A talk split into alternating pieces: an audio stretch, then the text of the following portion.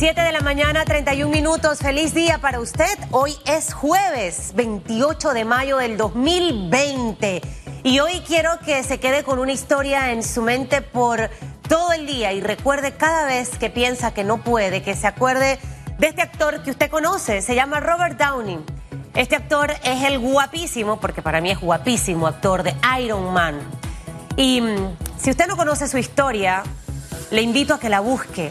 Robert Downey eh, fue un hombre que a los ocho años llegó a Hollywood gracias a su padre. Y gracias a su padre también conoció las drogas. 1996, detenido. Estaba desnudo, manejando un vehículo con arma. En la cárcel fue golpeado, tocó fondo. Y sabe dos cosas importantes que nos enseñó ese, ese caballero. Quedó lavando platos, quedó viviendo en las calles, lo primero, aunque estuviera en el fondo, salió de ese fondo y se levantó. Porque tuvo un enfoque, dijo, me voy a levantar. Y se levantó de ese fondo. Todas las esposas lo abandonaban por las drogas. Estaba completamente solo, aquí no había amigo, aquí no había nadie. Y salió del fondo. Lo segundo que nos enseña este actor, que de seguro a usted le gusta mucho verlo en Iron Man, es que cuando uno está enfocado en algo y uno lucha por eso con mucha pasión, con mucho amor, con mucha fe, usted lo alcanza. Hoy en día es uno de los 10 mejores actores pagados en los Estados Unidos. Y la historia de Robert Downey en este momento nosotros la tenemos que recordar porque probablemente su empresa, su negocio o su vida, porque fue eh, suspendido temporalmente su contrato, ha tocado fondo, está endeudado, pero si usted se enfoca, usted puede salir de ese fondo. Y, y es primordial el apoyo de la familia porque una Susan llegó a la vida de Robert Downey, una Susan Lane, Levin, y ella lo ayudó. El resto lo dejó, esta lo ayudó. Así que recuerde esa historia hoy para que arranque su día enfocado y con esas ganas de levantarse. Vamos a estar conversando con el ministro de Comercio e Industrias en el día de hoy, así que le invito a que se quede con nosotros. Le dije que vamos a tratar de exprimirlo como una naranja de esta chiricana, porque necesitamos mucha información. Y él va a estar conversando con nosotros, así que usted actívese ya con las redes sociales. Tenemos pregunta a través de arroba ecotv panamá, arroba rpc-radio. La pregunta de esta mañana, la ministra de Educación anunció el establecimiento del año escolar para el próximo mes de julio a distancia. ¿Usted qué opina? ¿Cree que esta realidad va a ser efectiva? Usted puede hacernos llegar sus comentarios esta mañana. Así que ya lo sabe, en minutos Ramón Martínez, ministro de Comercio e Industrias, va a estar con nosotros. Vamos a hacer un repaso rápido por los titulares. Los titulares. 7.34 minutos, así titulan los diarios de la localidad. Restablecimiento del año escolar 2020 iniciará en julio y será a distancia. La ministra de Educación señaló que se diseñó una estrategia de tres fases. La fase número uno es la que estamos viviendo en este momento, que son los servicios extracurriculares durante la emergencia en casa. La fase dos, que va a iniciar en el mes de julio, que incluye el restablecimiento del año escolar, que impactará parte del año lectivo 2021 y el calendario que será a distancia. Y la fase 3, que consistirá en el desarrollo del año 2021 post-emergencia con una duración de entre 6 a 8 meses y con capacidad de ajustes ante cualquier interrupción. Este viernes 29 de mayo se instalará ya una mesa intersectorial para el retorno escalonado y gradual a las aulas de clases, cuya fecha será definida por el Ministerio de Salud. 7.34 minutos, avanzamos, aumentan a 315 las muertes por COVID-19 en Panamá. 11.728 casos se encuentran ya registrados en el Ministerio de Salud que se contabilizan hasta ahora un total de 315 defunciones a causa del nuevo coronavirus, mientras que el número de casos confirmados se elevó a 11.728, de los cuales 281 son casos nuevos. La entidad detalla que del total de pacientes contagiados del COVID-19, 3.682 están en aislamiento domiciliario. Otros 278 se mantienen hospitalizados en sala y 74 se encuentran en cuidados intensivos. Por otro lado, se registraron 7.379 personas que se han recuperado clínicamente. 7.35 minutos, ministro de Economía y Finanzas fue citado por la Comisión de Presupuesto de la Asamblea Nacional. La cita del ministro Héctor Alexander quedó fijada para el próximo 3 de junio para que responda a un cuestionario de 15 preguntas sobre la situación de ingresos y egresos al finalizar el primer cuatrimestre del año 2020. También será interrogado sobre las proyecciones para el presente año al concluir este año fiscal. Esta sería la segunda vez que el ministro de Economía comparecería ante la Asamblea Nacional. Ya lo hizo el pasado 22 de abril para explicar la estrategia financiera del gobierno ante la pandemia y la colocación de bonos soberanos en los mercados internacionales. 7.36 minutos, avanzamos con notas de carácter internacional. Reino Unido pone en marcha sistema de rastreo del coronavirus. El gobierno británico realizó el lanzamiento en Inglaterra de un sistema para rastrear a las personas infectadas de coronavirus, detectar a vuelos a quienes puedan haber transmitido la enfermedad como medida para permitir un desconfinamiento progresivo. Este dispositivo será la base de la estrategia británica para flexibilizar el confinamiento en vigor desde hace más de dos meses. El Reino Unido es el segundo país más afectado del mundo después de los Estados Unidos.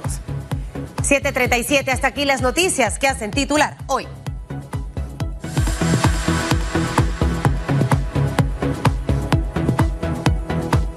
Tenemos pregunta colgada en redes, ya hay anuncios de educación.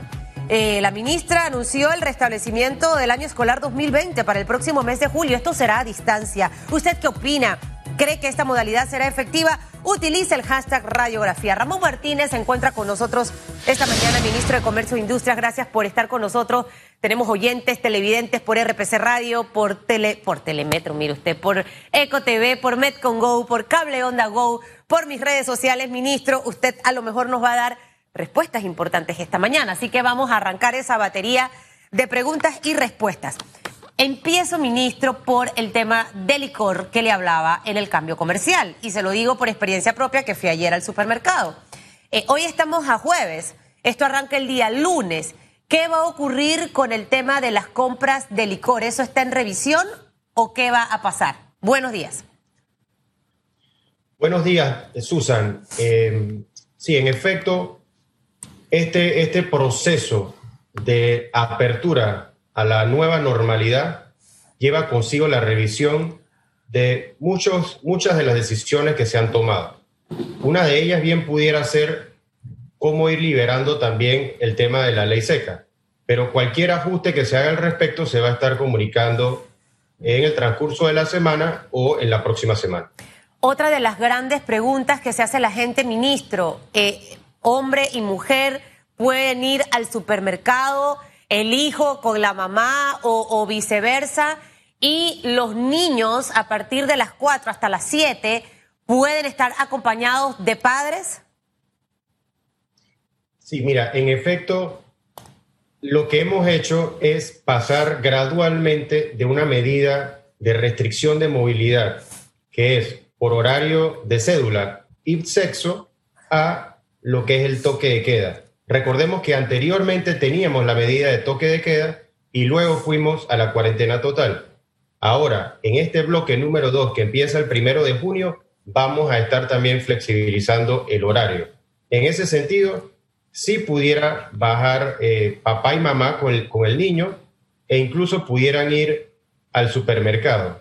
Sin embargo, ¿cuál es el llamado que nosotros hacemos? Perdón hacer lo mismo que estábamos haciendo antes. Recordemos que el virus no se ha ido.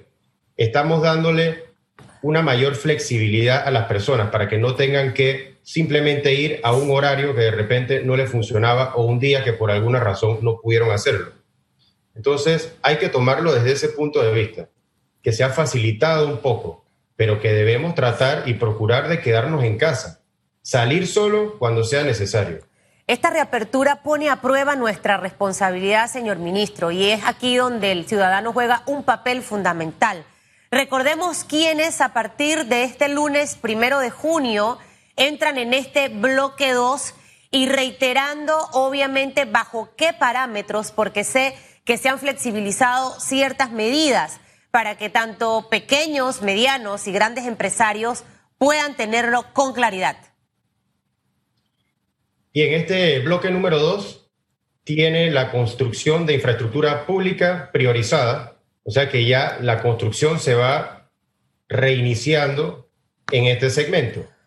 También está la minería no metálica, y ahí estamos hablando de concesiones de extracción de material no metálico, llámese piedra, arena, tosca, caliza, ese tipo de material, que también es lógico porque es necesario para las construcciones de infraestructura pública. Adicionalmente, abre el resto de la industria. Recordemos que como era una actividad esencial, estaban abiertas la industria de la bebida y de la alimentación. Ahora entra el resto. Estamos hablando de productos textiles, cuero, madera, muebles, corcho, paja, papel, cartón, caucho, plástico, productos químicos, farmacéuticos y eh, una serie de, industrias que no se les había permitido abrir. Es importante eh, destacar esto en cuanto a lo que, lo que son las actividades comerciales del bloque número 2. Em, también se permite la apertura de lugares de culto, parques, áreas sociales y áreas deportivas hasta un 25% de su capacidad y siempre guardando una distancia de dos metros. Eso es bien importante que se mantenga. Como hemos dicho, es una responsabilidad compartida. Aquí todos tenemos que poner de nuestra parte para poder seguir avanzando.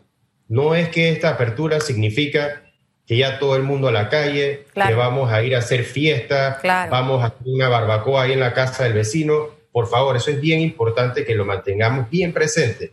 Este es un momento para nosotros mismos probarnos de que somos capaces de seguir las medidas sin que sea a través de una imposición, sino que por voluntad propia uno pueda seguir esas medidas.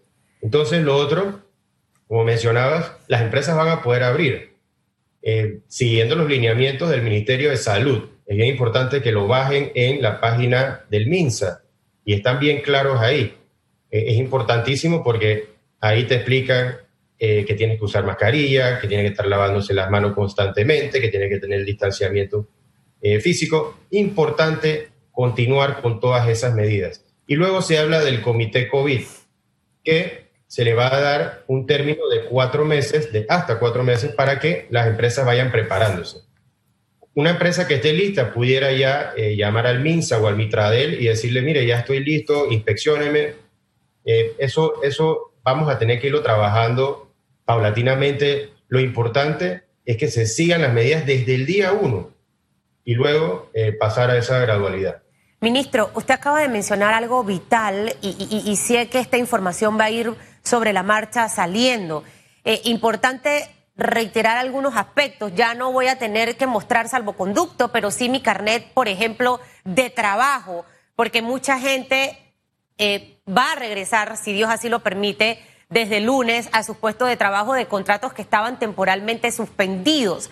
Ahora bien, esa empresa que va a abrir sus puertas tiene que cumplir un protocolo para poder abrir. O sea, este, este protocolo debe hacerse con salud, también debe reportarse con el Ministerio de Trabajo porque hay una fase para poder reactivar los contratos que fueron suspendidos temporalmente. Y también la pregunta es si debe hacer algo con el Ministerio de Comercio e Industrias para que estemos alineados en realidad qué es lo que me tocaría hacer a partir de este momento a mí si es que yo tengo una, una empresa. Sí. en, el, Ministerio de Comercio e Industrias ya no sería necesario hacer ningún tipo de trámite. Eso era cuando era exigido el salvoconducto y el salvoconducto era exigido cuando teníamos la restricción de movilidad por eh, solo la hora de salida. En este momento que se ha flexibilizado la medida a solo un toque de queda de 7 de la noche a 5 de la mañana, ya no se hace necesario eh, hacer ningún trámite en el Ministerio de Comercio. Las empresas van a tener que eh, registrarse en el Mitradel. Eh, pueden ingresar también a la página panamadigital.gov.pa y el MINSA para bajar los lineamientos generales que le aplica a todas las empresas.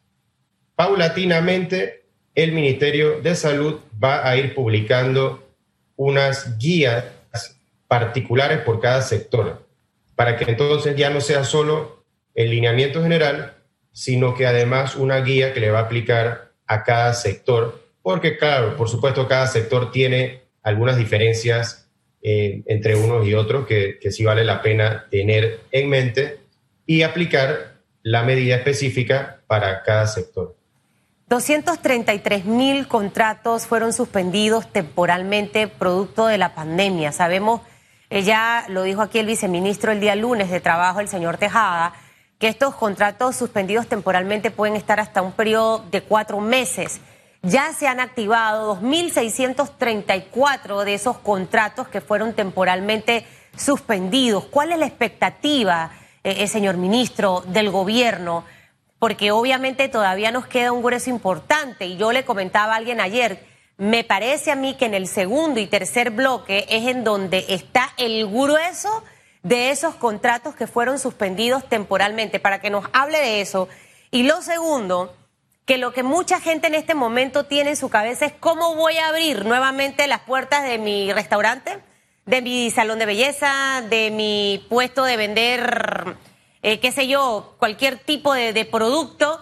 Eh, y obviamente todo esto tiene que replantear el modelo de negocio de muchos, de muchos pequeños, medianos y hasta grandes empresarios en nuestro país.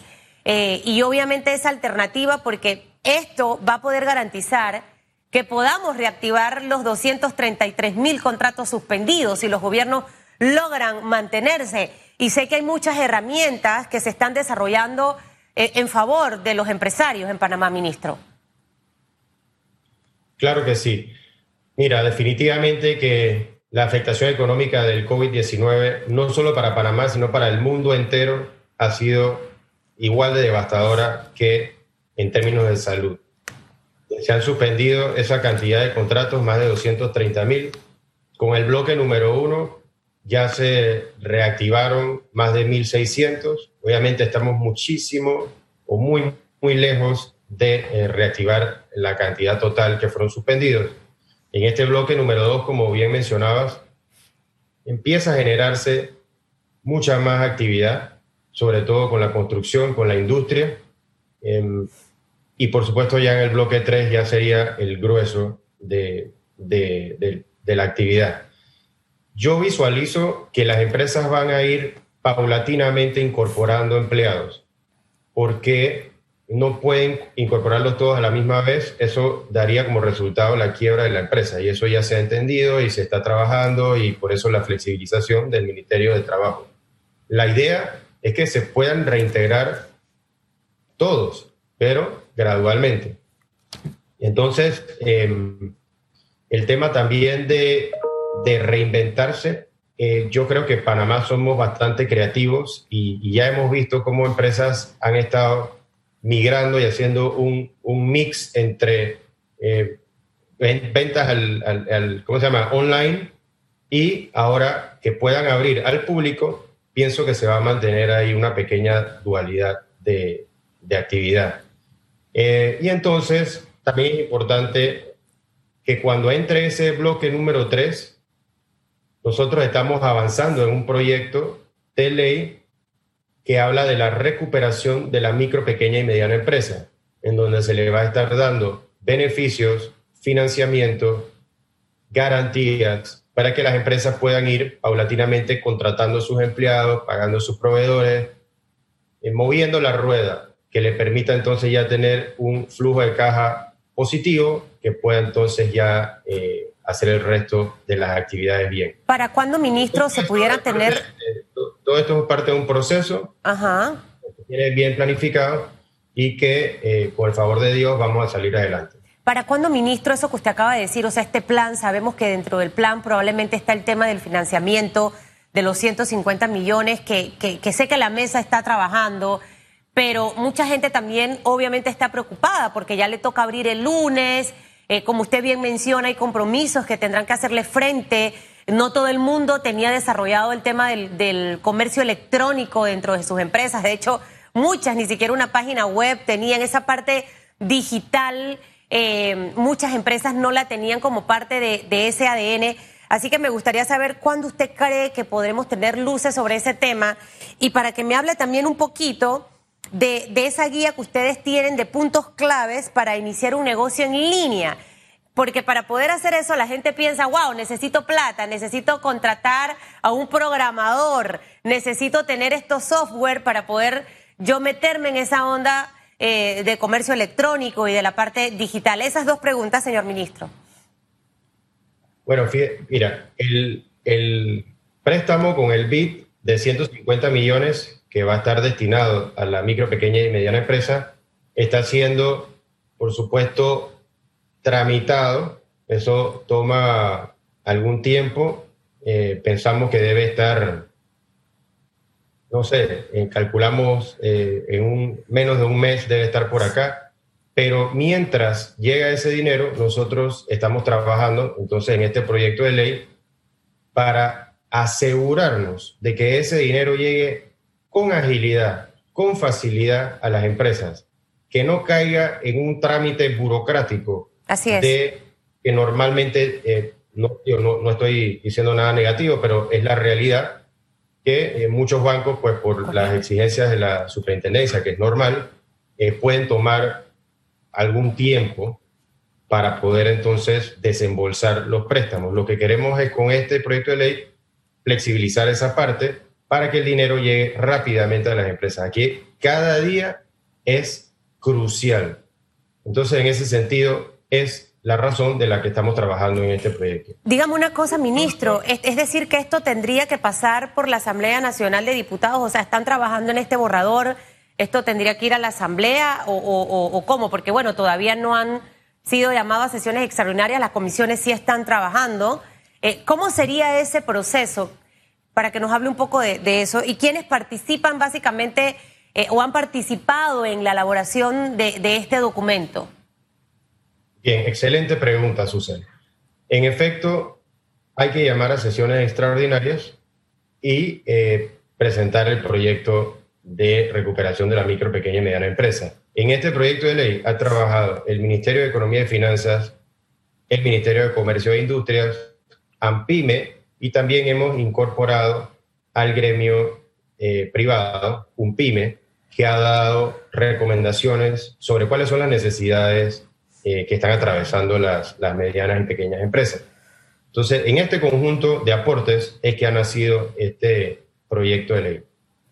Esto, debe, eh, esto debe ser pronto, o sea, usted me hablaba más o menos de que junio, eh, en este mes que viene, ya debemos tener como más luces, es decir, que esto debe eh, pasar la próxima semana o la de más, lo más, la más de arriba, la Asamblea Nacional, para que ya este sector, ministro, hay, hay pymes que, que estaban algunas dentro de este bloque que arranca el día lunes otras pymes también estarán en el bloque 3 y, definitivamente que están en, ese modo de ir preparándose. Sé que han hecho varios foros en, el tema de los pequeños empresarios, eh, pero obviamente esta información es la que ahorita mismo más necesitan manejar para programarse.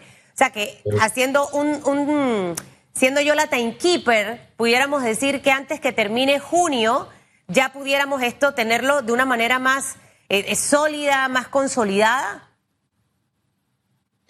Bueno, antes que termine junio es el plan. Eh, el bloque número dos no tiene consigo eh, muchas, la verdad que no, no, no, no están las micros ni pequeñas empresas en este bloque. Las estamos visualizando en el bloque número tres, que ya son los servicios profesionales, servicios administrativos, venta al por menor. Eh, acá la construcción, la industria ya es más tipo mediana y grande empresa. Pero por supuesto que el, el el, el tiempo de apertura del tercer bloque debería estar muy pegado con esa eh, finalización de la tramitación con el BID y con eh, la Asamblea para este eh, proyecto de ley. Bueno, ministro, lo vamos a dejar porque sabemos que tiene una reunión en presidencia, pero vamos a seguir hablando del tema porque vamos a tener otro invitado del Ministerio de Comercio e Industrias.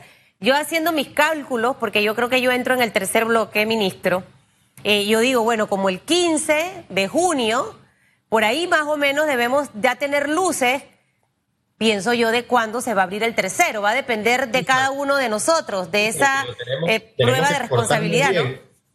Tenemos, tenemos que, que, asegurar de que lleguemos a ese bloque número 3. Así es. Todos. Así es. Todos tenemos esa responsabilidad. Gracias, ministro. Vamos a estar muy pendientes de esa información y un abrazo en la distancia y gracias por habernos acompañado esta mañana al ministro de Comercio e Industria, Ramón Martínez, en Radiografía. Vamos a hacer una pausa. Les recuerdo la pregunta que tenemos colgada en redes sociales a través de arroba ecotv panamá, arroba rpc radio está relacionada con el tema de educación. La ministra de Educación anunció el restablecimiento escolar 2020 para el próximo mes de julio. Esto va a ser a distancia. ¿Usted qué opina? ¿Cree que esta modalidad va a ser efectiva en Panamá? Hemos visto algunos ejemplos en otros países de cómo los niños regresaron a clases. Usted opina esta mañana. Pausa y regresamos en tan solo segundos. Esto es Radiografía.